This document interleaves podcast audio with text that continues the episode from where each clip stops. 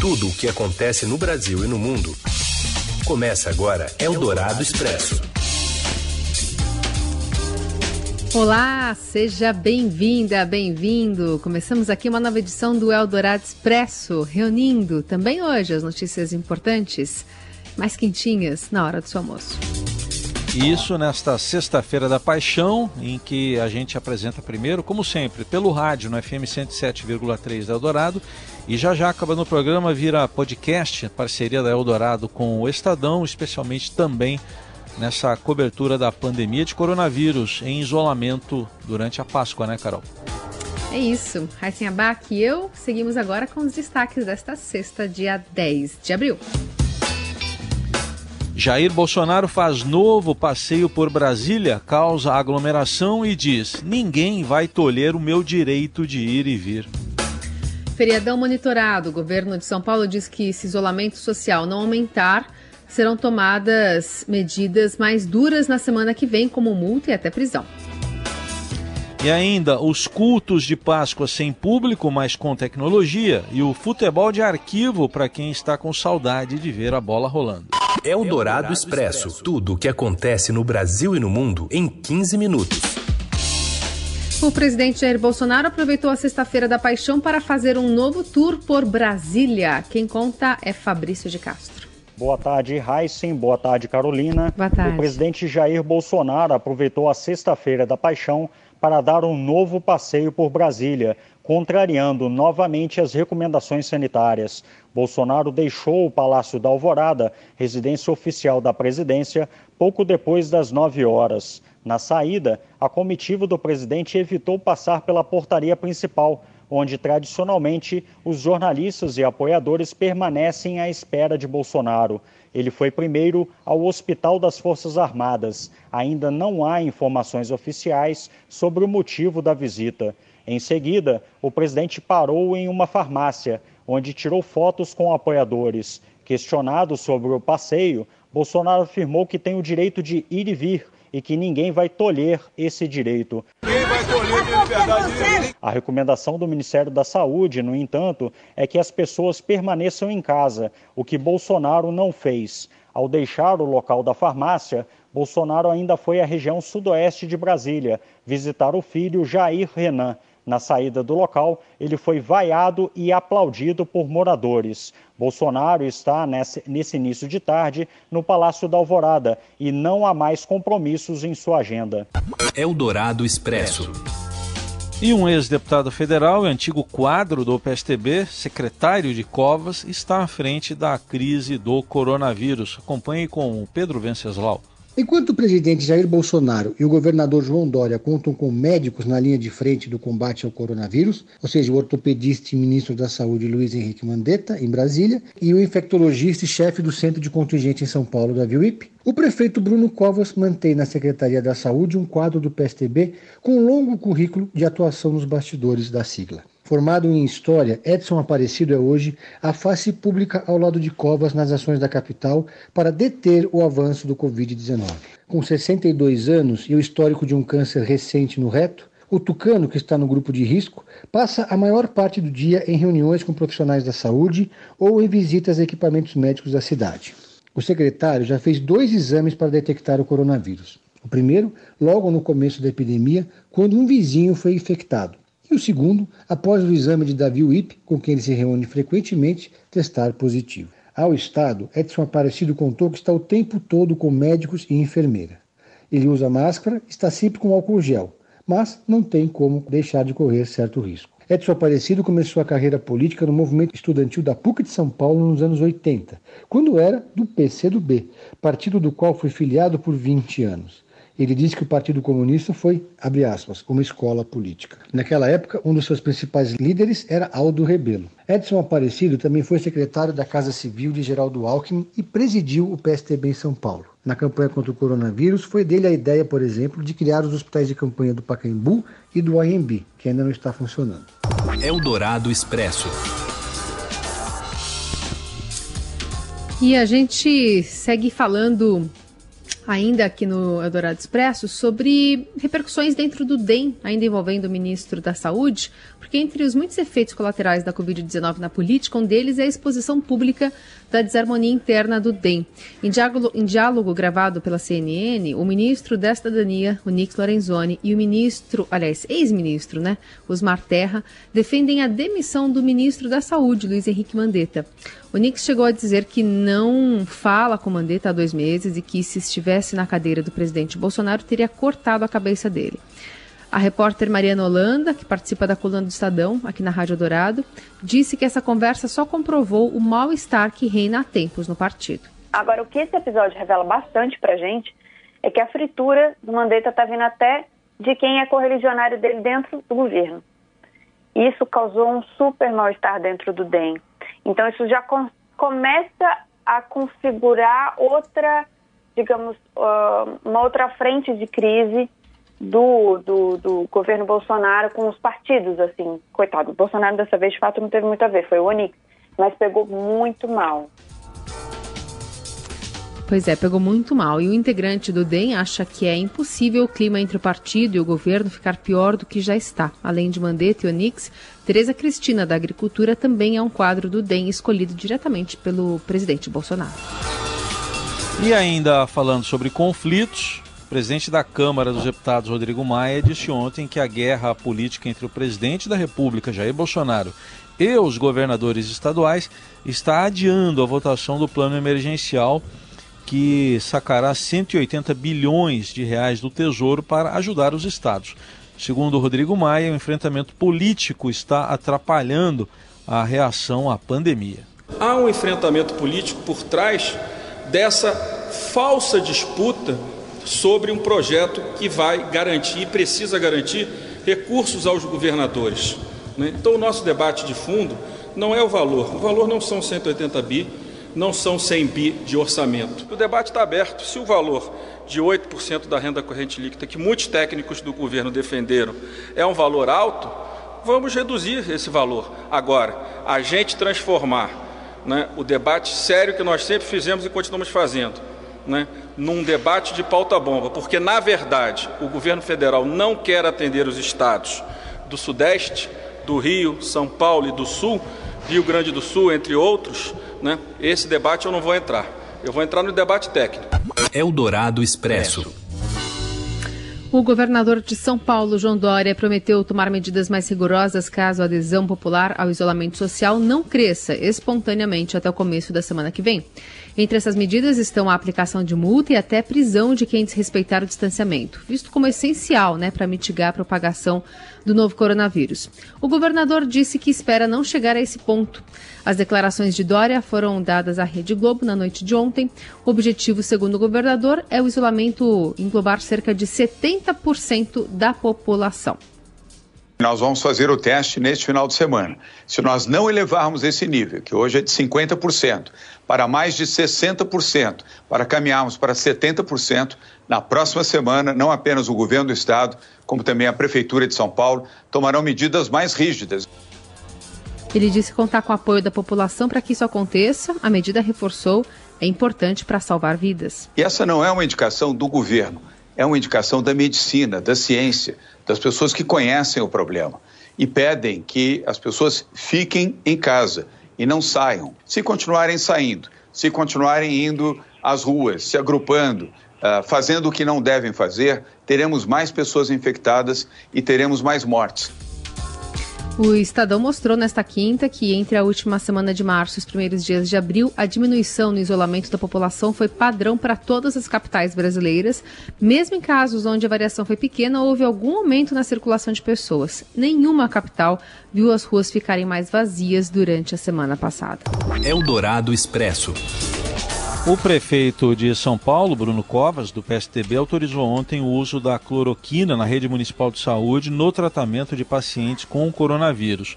O medicamento poderá ser utilizado se houver prescrição médica e se o paciente concordar com a decisão. A Secretaria Municipal de Saúde eh, introduziu no seu protocolo de tratamento contra a Covid-19 a cloroquina. Desde que haja eh, prescrição médica e desde que haja consentimento do paciente ou da família, eh, a Secretaria Municipal de Saúde, nos nossos hospitais municipais que tratam pacientes com coronavírus, vão passar a administrar também a cloroquina.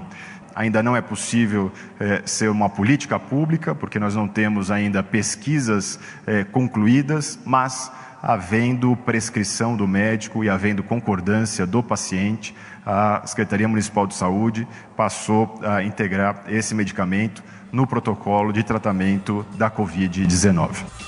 Bom, outra medida também, diante do avanço do novo coronavírus em São Paulo e também com maior movimentação de pessoas nas ruas durante o período de quarentena, é que a Prefeitura já bloqueou o acesso à Praça do Pôr do Sol, que fica em Pinheiros, na Zona Oeste de São Paulo, e colocou tapumes depois de muita gente ter ido lá durante a semana para ver, né, para observar aquela bela vista lá do pôr do sol, como diz o próprio nome da praça. Você ouve Eldorado Expresso.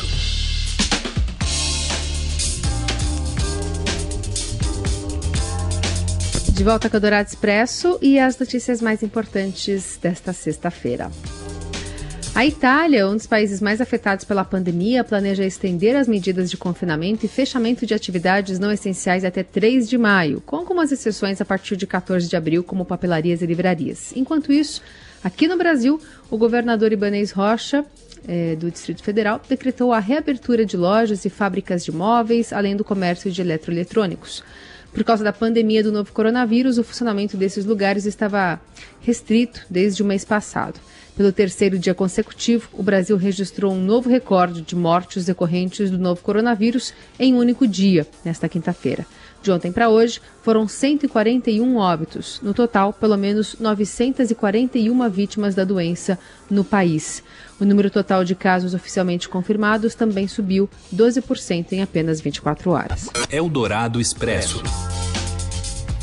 E a quarentena para conter o avanço do coronavírus na Índia melhorou a qualidade do ar no país e a redução da poluição tornou possível a vista do Himalaia a partir de cidades do norte indiano.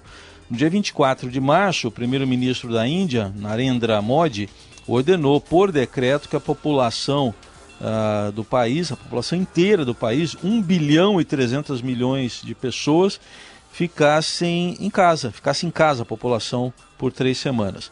Moradores da Índia começaram a publicar então fotos da maior cadeia montanhosa do mundo nesta última semana.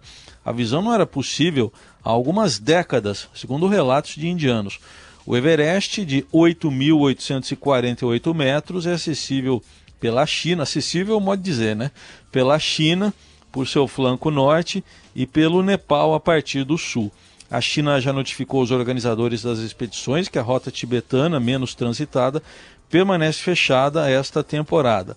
A escalada do Everest acontece em abril e maio porque as condições meteorológicas são consideradas menos extremas e várias grandes cidades registraram também queda na poluição do ar nas últimas semanas devido às quarentenas. Caso aqui de São Paulo, onde os níveis de monóxido de carbono, que é um indicador da emissão de veículos leves em grandes centros urbanos.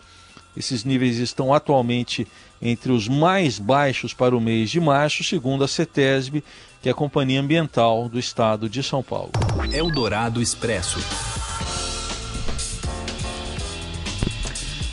E a gente também traz aqui detalhes das operadoras de plano de saúde, principalmente o governo, né, que tem responsabilidade pela falta de suprimentos para o atendimento de pacientes infectados pelo coronavírus. E eles podem ser responsabilizados judicialmente por isso. A avaliação é da advogada Claudineia Johnson, especialista em direito de saúde, entrevistada nesta sexta-feira pela Rádio Dourado. Ela afirma que o poder público e as empresas tiveram pelo menos dois meses para se preparar, mas só começaram a tomar providências em março e citou como exemplo a falta de respiradores para os casos mais graves.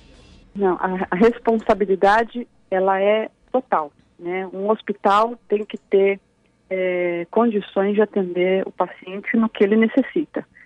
Claro, a gente pode notar que a justificativa para não ter esse, essa condição é por falta de suprimento, ou seja, não Nacional, por culpa né? do operador. Exatamente. É. Uhum. É, mas isso não pode, não pode cair na conta do paciente. Né? O paciente não pode responder essa falta de organização, essa falta de suprimento com a vida. Então, do ponto de vista jurídico, o paciente tem que ter o atendimento, tem que ter o suprimento, é, tem que ter o respirador, tem que ter o seu, simplesmente plano de saúde. Né? O plano de uhum. saúde, ele, ele recebe, ele, o paciente paga para ter acesso a um tratamento. Então, ele pode exigir, sim, que esse tratamento seja feito de maneira eficaz.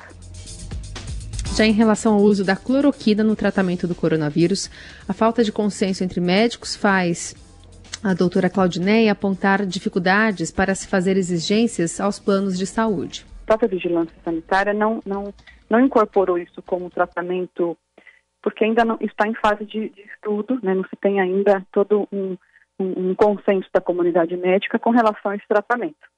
O que a gente o que a gente tem conhecimento é que alguns hospitais estão ministrando esse tratamento é, em fase de experimento, ou seja, de pesquisa. Então, enquanto estiver neste, nesta fase, não é, é não, não se justifica, no primeiro momento, tá, obrigar a operadora de saúde a pagar esse tratamento.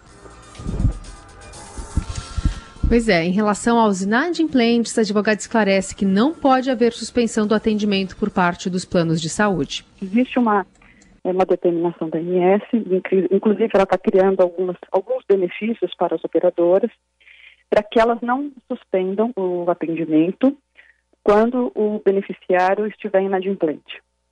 Então, é, ela está determinando que elas atendam e para isso está dando uma uma ajuda compensatória financeira para que a operadora consiga fazer isso é, sem maiores prejuízos. Então, é, quem está inadimplente é, poderá ter o seu contrato vigente até 30 de junho. E, claro, essas mensalidades que não forem pagas nesse período de pandemia, elas serão cobradas oportunamente. É, e em caso de mau atendimento, a especialista recomenda que o consumidor reclame primeiro com a operadora do plano e, em seguida, se necessário, leve a denúncia ao PROCON e ao Ministério da Saúde, se for o caso, aos juizados especiais. Eldorado Expresso. Para combater a propagação do novo coronavírus, todos os lugares de culto foram fechados ao público durante a Semana Santa em Jerusalém, incluindo a igreja do Santo Sepulcro, lugar onde, segundo os evangelhos, Jesus Cristo foi sepultado depois de morrer na cruz. É a primeira vez que isso acontece em mais de um século. Na manhã desta sexta-feira, uma missa simples, a portas fechadas, foi celebrada no interior da igreja e uma procissão mínima percorreu a Via Dolorosa, o caminho dentro da cidade velha de Jerusalém, que marca as 14 paradas da Via Crucis, o caminho de Jesus até a cruz. Bom, Israel, que administra a cidade velha de Jerusalém desde que a ocupou em 1967, registrou mais de 10 mil casos de pessoas infectadas pelo novo coronavírus e mais de 90 mortes. No lado palestino, há mais de 250 casos identificados oficialmente um morto. Normalmente, Jerusalém é o coração das celebrações de Páscoa. No ano passado, mais de 25 mil pessoas de todo o mundo se reuniram ali para celebrar o Domingo de Ramos.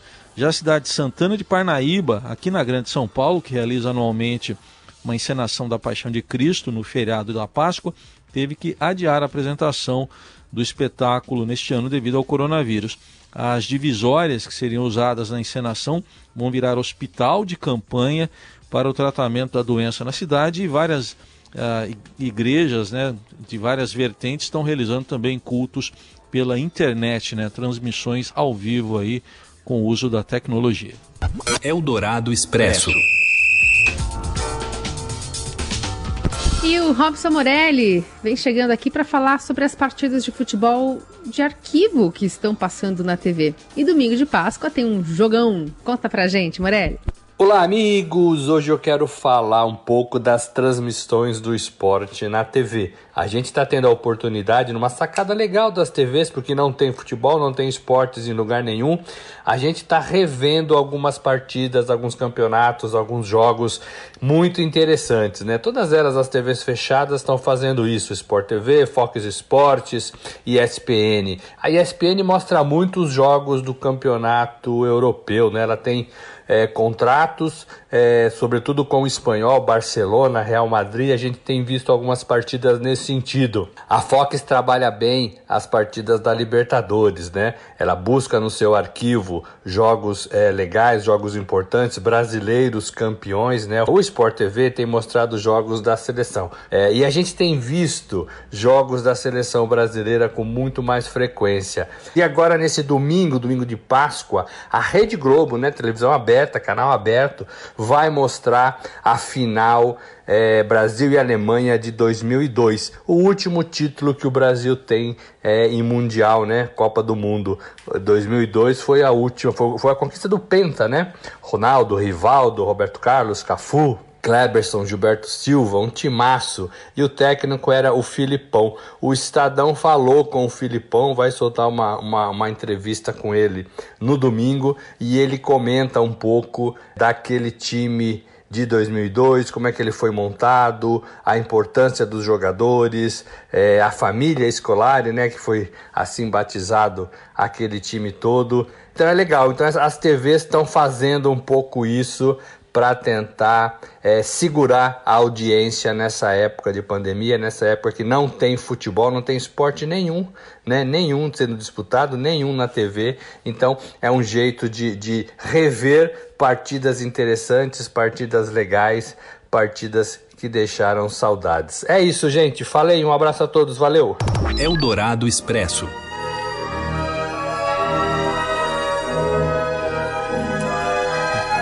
E vai ter Páscoa, né? De outro jeito, mas vai. Caça aos ovos e outras brincadeiras lúdicas para movimentar a Páscoa. Essa é uma saída para este domingo agora. Com o distanciamento social, grandes reuniões em família estão canceladas, né? Mas a caça aos ovos e outras atividades continuam garantidas. Hoje o Estadão traz dicas para você se arranjar com coisas que temos em casa mesmo para dar uma animada na data esperada principalmente pelas crianças. Carol escreveu pelas crianças, mas tem gente adulta que também espera muito chocolate, né? Não revelarei nomes. Pegadas, ah, as pegadas podem ser utilizadas, né? Pegar aquelas pegadinhas para você ir atrás do, do brinquedo do ovo de Páscoa, usar batata, batata de verdade, né? Na produção de carimbos de patinhas de coelho, tudo isso aí está entre as opções. E pintura de casquinhas de ovo de galinha também. Quem escreveu a nota talvez esteja fazendo isso em casa já.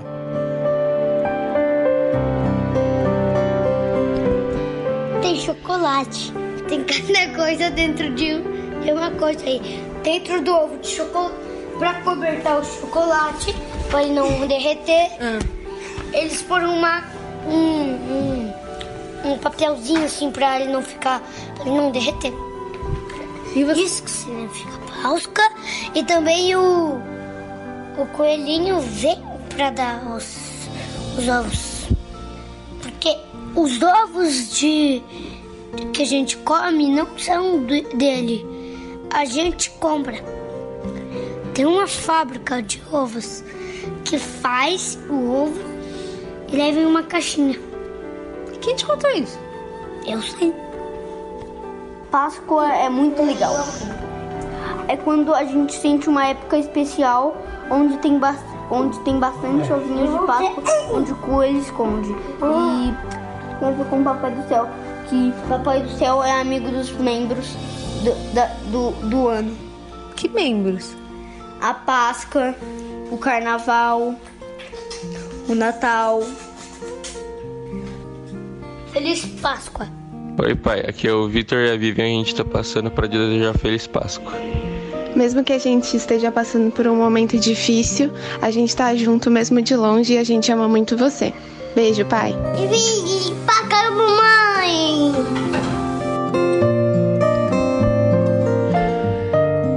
Tá aí algumas mensagens de Feliz Páscoa. Ficou faltando o Henrique aqui na nossa programação, filho do Nelson Volter. A gente não conseguiu contato com ele. Mas tá aí todo mundo, turma toda, representantes das famílias Guerra, Abaque e Ercolim. Alguém foi pego de surpresa aí. Eu tô meio sem condição aqui, é, já é pra encerrar, né? Olha, eu fiquei feliz. Quer dizer que a Bárbara contou toda uma história para falar com a minha filha. Que era uma reportagem sobre bateria aqui de escola de samba. Agradeço aos meus, a, a Vi e ao Vi, a Vivian e ao Vitor. E assim, com essa família também do Eldorado, a gente deseja para você uma ótima Páscoa, tá? A gente volta a se falar na segunda-feira. Fique em casa. Beijo, gente. Feliz Páscoa.